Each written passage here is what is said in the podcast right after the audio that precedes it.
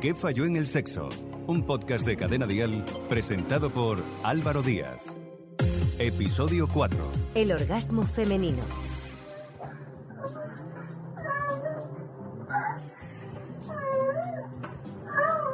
¿Qué tal? Soy Álvaro Díaz. Muchas veces me pregunto en qué se basa nuestra percepción sobre el sexo y creo que el cine erótico es el culpable de mucha desinformación al respecto.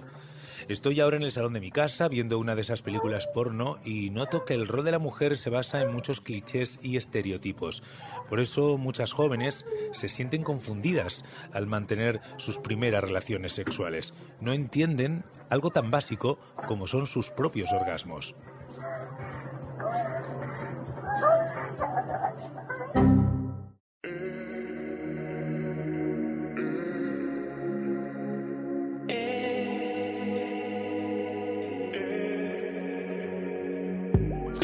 Muchos no quieran verlo, la mujer aún vive en un segundo plano a los ojos de la sociedad, sobre todo en determinados aspectos.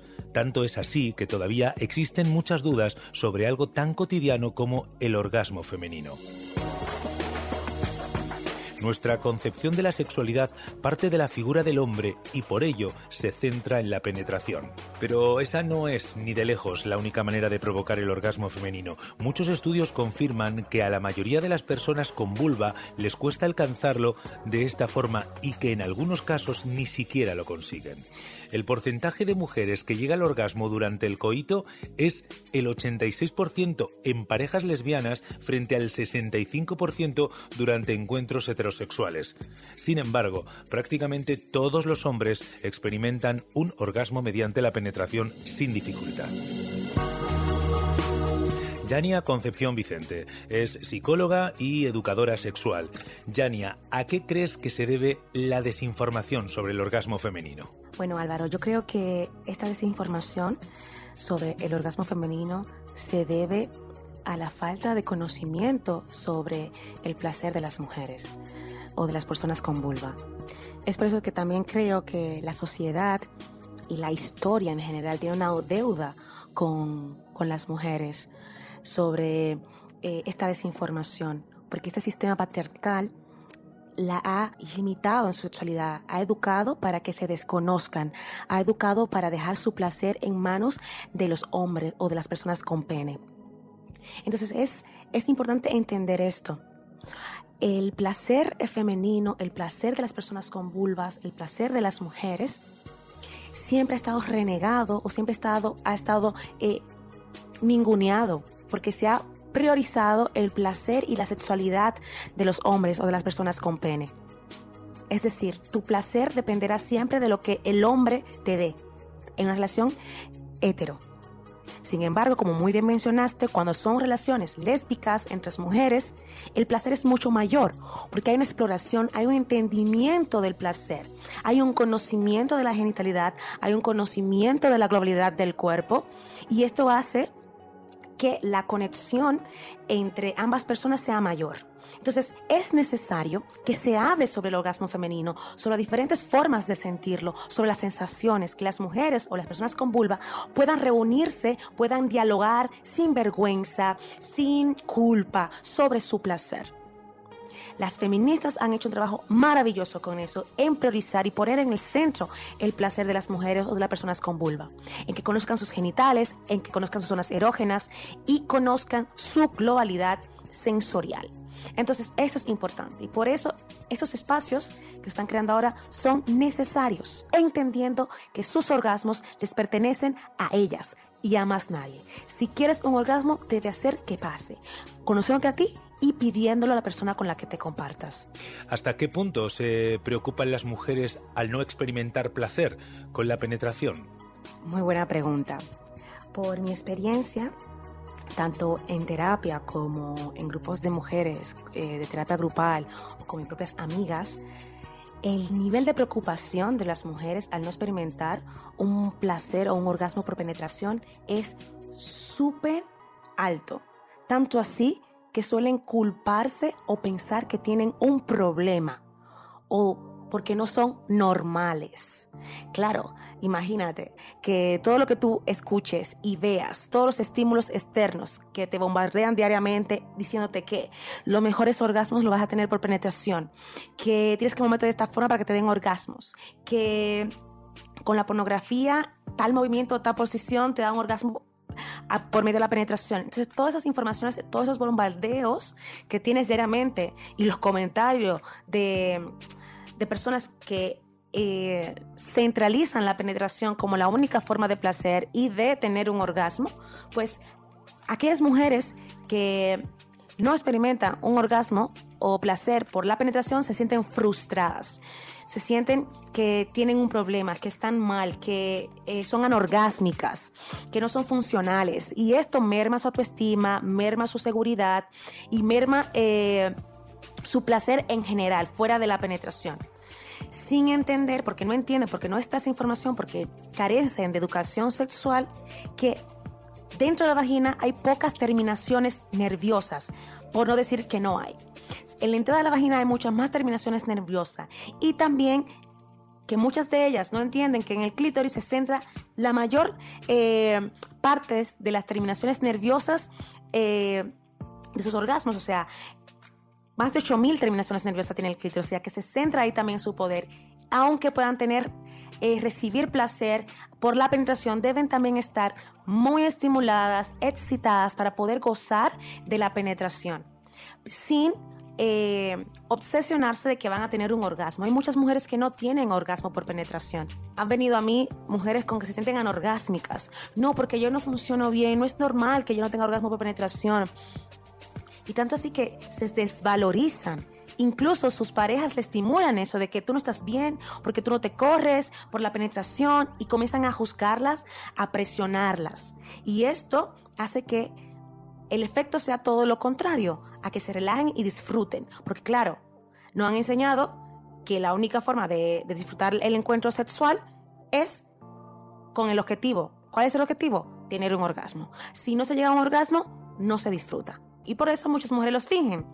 Porque tengo que terminar y lo tengo que fingir porque no voy a llegar. No tiene nada de malo no llegar a un orgasmo por penetración. Y que para poder tener placer necesita estar relajada, necesita necesita estar bien estimulada, bien conectada con su erótica, activar su energía sexual para que todo fluya de manera en la que ella tenga el poder de hacer que pase. Por eso es necesaria la educación sexual, para que las personas con vulva entiendan que no son anorgásmicas. Simplemente hay una falta de conocimiento de su placer, hay una falta de conocimiento sobre sus zonas erógenas y están solamente centradas en llegar al orgasmo y no de disfrutar el proceso. Y esto ya en sí genera un malestar y un bloqueo. Por motivos físicos, Yania, psicológicos, la penetración puede llegar a ser dolorosa en muchas ocasiones. ¿Qué debe hacerse en estos casos? Bueno, en primer lugar, es importante hablar sobre este tema. Qué bueno que lo mencionas, porque el dolor en la penetración es más frecuente de lo que se dice o de lo que se piensa, porque está muy estigmatizado. Cuando las mujeres suelen, o las personas con vulvas suelen hablar de este tema, se le juzga y, y estas suelen tener vergüenza, culpa, temor a la crítica, miedo al rechazo, y esto hace que se callen, que no hablen sobre eh, su malestar. Porque imagínate, si ya es un tabú hablar sobre nuestra sexualidad, Imagínate hablar sobre el no poder hacer todas las posiciones del Kama Sutra. ¿Eh? El no poder cumplir con ese mandato. Y aparte, también no solo de cumplir relaciones sexuales eh, por penetración, sino no poder tener eh, la posibilidad de tener hijos o hijas, la reproducción. Ya tú sabes que eso ahí se suma una carga más en la, en la salud emocional de las mujeres. Y muchas de ellas cargan con este malestar por miedo y por pensar, por creer que a nadie más les, les le pasa esta situación. Que ellas tienen un problema, que ellas son las que tienen el defecto y por eso sienten vergüenza y prefieren aguantar el dolor, muchas lo hacen, o otras que no, desde sí, desde el primer momento no pueden ni recibir la penetración.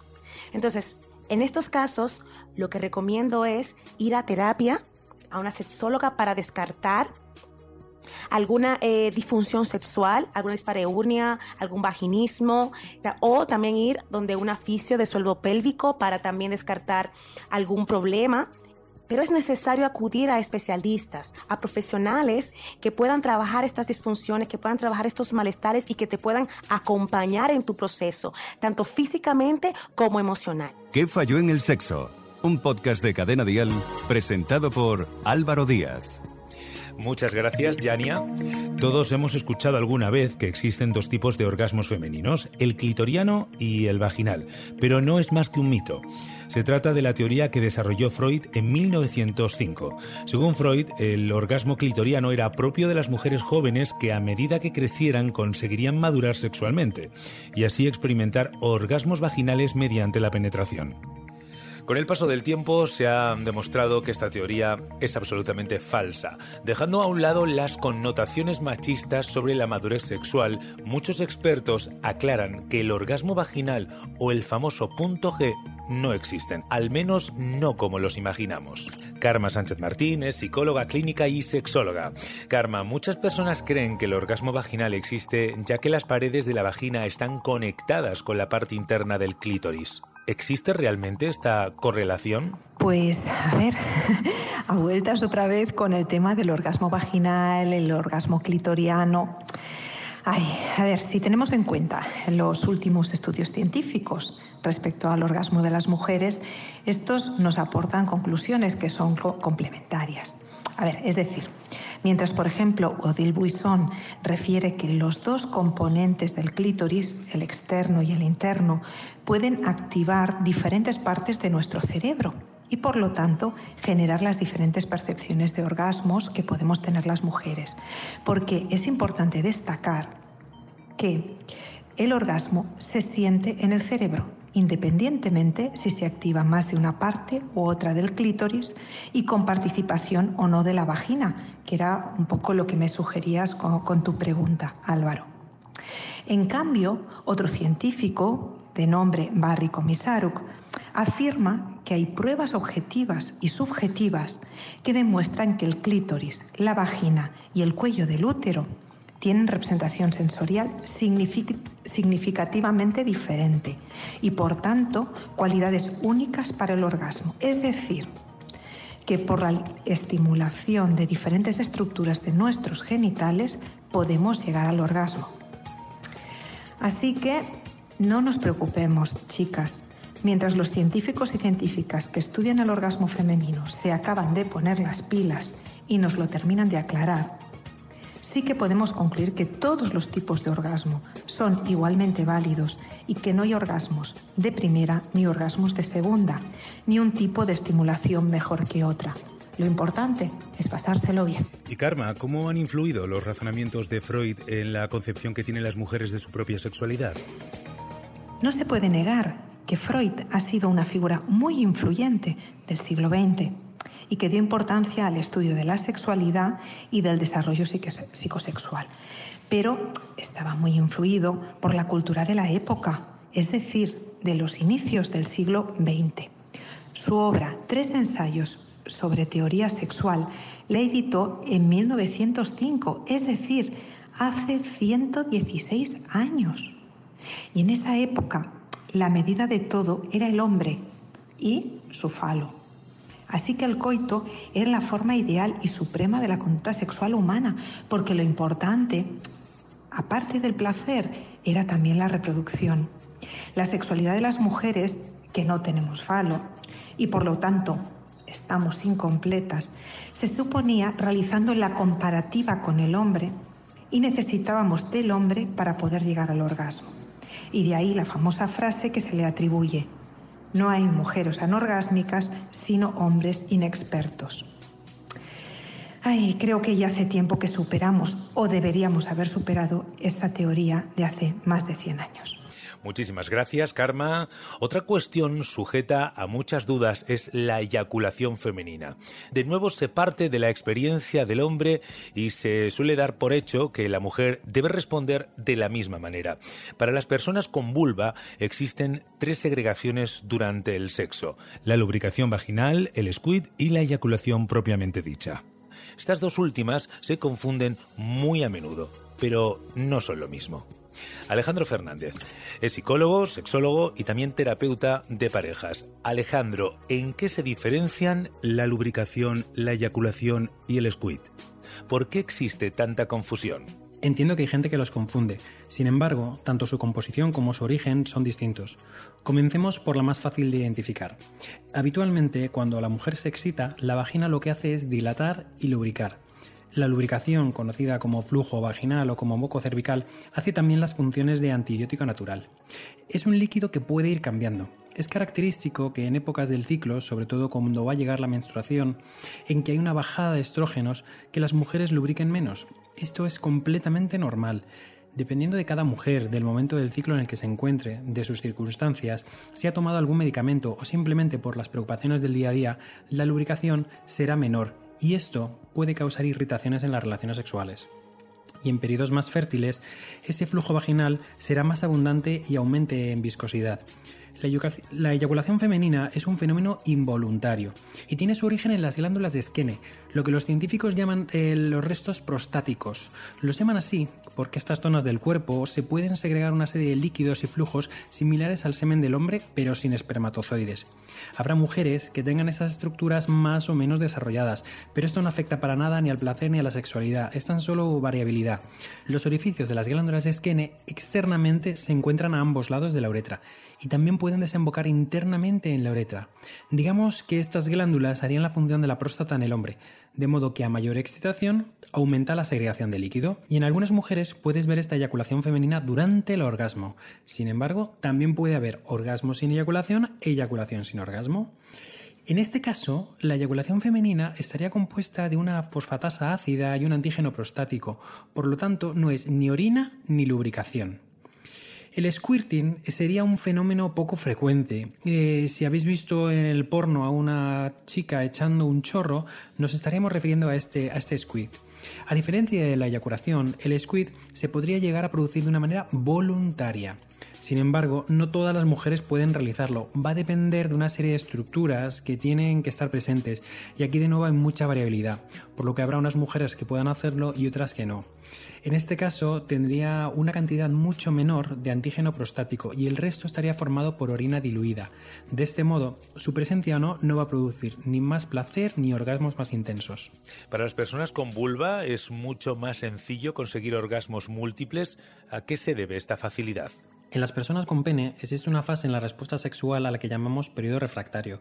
Se da inmediatamente después del orgasmo y es cuando la sangre vuelve a su sitio, el cuerpo se relaja y generalmente se pierde la erección.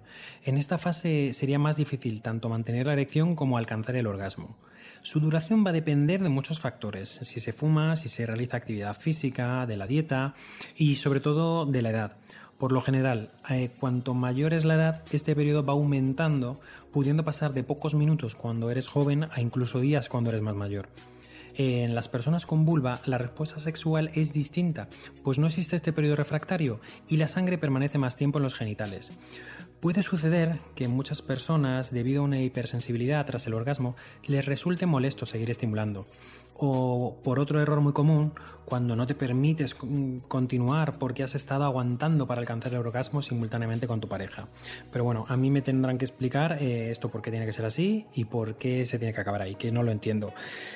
Pero que quede claro, el 99,9% de las personas con vulva son multiorgásmicas. Otra cosa es que no lo sepan experimentar, que no lo busquen o que no sepan cómo hacerlo. El placer lo vas a tener si te haces responsable de tu disfrute sexual. Hay que conocer cuáles son nuestros límites y saber cuánto placer nos podemos dar. Si tienes un estado mental, estás relajada, te apetece y hay una adecuada estimulación, puedes llegar a un orgasmo más. Y si sigues, a un orgasmo más. La mejor manera de poder tener orgasmos múltiples pasa por tener una buena educación sexual, conocerte a ti misma y tener una buena comunicación si lo haces en pareja, para saber pedir y decir lo que te gusta. Y Alejandro, ¿cuántas zonas erógenas existen en el cuerpo femenino? ¿Realmente engloban solo los genitales? Permíteme que aquí no haga distinción. El orgasmo es una experiencia mental. Otra cosa es la fórmula a través de la cual se consiga. Todos los cuerpos tienen la capacidad de recibir placer, y aunque es cierto que en todos ellos existen zonas donde tenemos mayor sensibilidad, no tienen por qué coincidir. Habrá unas personas que sientan mayor estimulación en los genitales, otras en la boca, el cuello, la nuca, otras por el pecho, las muñecas, los pezones, los muslos, las orejas, los labios. Todo el cuerpo está programado para sentir placer. Pero además, cada persona es un mundo, y lo que a uno le puede resultar agradable, a otro le puede resultar demasiado intenso o incluso molesto. Si algo tengo claro es que el órgano sexual más grande que tenemos está compuesto por casi 2 metros cuadrados de piel, que nos cubre por completo y cada centímetro sería susceptible de ser una zona erógena en sí misma. Lo tenemos todo a mano. La clave está en probar y en experimentar, y si no llegas al orgasmo como tal, es posible que sientas mucho más placer de lo que te esperabas. Muchísimas gracias, Alejandro. ¿Qué falló en el sexo? Álvaro Díaz. La conclusión de muchos expertos es que junto al clítoris el principal responsable de los orgasmos es el cerebro. Existen miles de terminaciones nerviosas por todo el cuerpo femenino que desembocan en el clítoris y permiten llegar al orgasmo si se estimulan de manera adecuada. Aún así, no todas las personas con vulva sienten el mismo placer en determinadas zonas erógenas, ya que las preferencias son completamente diferentes cada una. Si tienes cualquier duda, no dejes de escribirnos un WhatsApp a este número 659 35 12 17. Y tampoco olvides buscar y seguir en sus redes sociales a nuestros expertos, Karma Sánchez Martín, Alejandro Fernández y Yania Concepción Vicente. Nos escuchamos en el próximo episodio de ¿Qué falló en el sexo? ¿Qué falló en el sexo? Guión y producción, María Aragonés. Dirección y presentación, Álvaro Díaz. Con la colaboración de Yania Concepción. En Instagram, arroba YaniaConcept, psicólogosexual.com y carmensánchez.com. Suscríbete a nuestro podcast y descubre más programas y contenido exclusivo accediendo a Dial Podcast en cadenadial.com y en la aplicación de Cadena Dial.